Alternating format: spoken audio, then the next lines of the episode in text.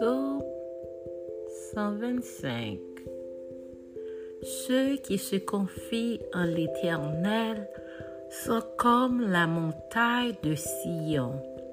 Elle ne chancelle point, elle est affermie pour toujours. Des montagnes entourent Jérusalem.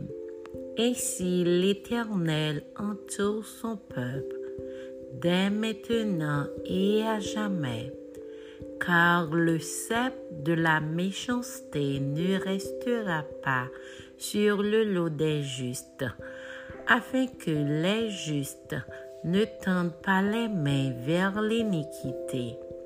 Éternel, répands tes bienfaits sur les bons et sur ceux dont le cœur est droit.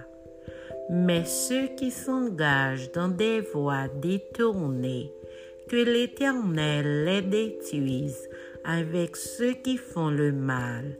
Que la paix soit sur Israël.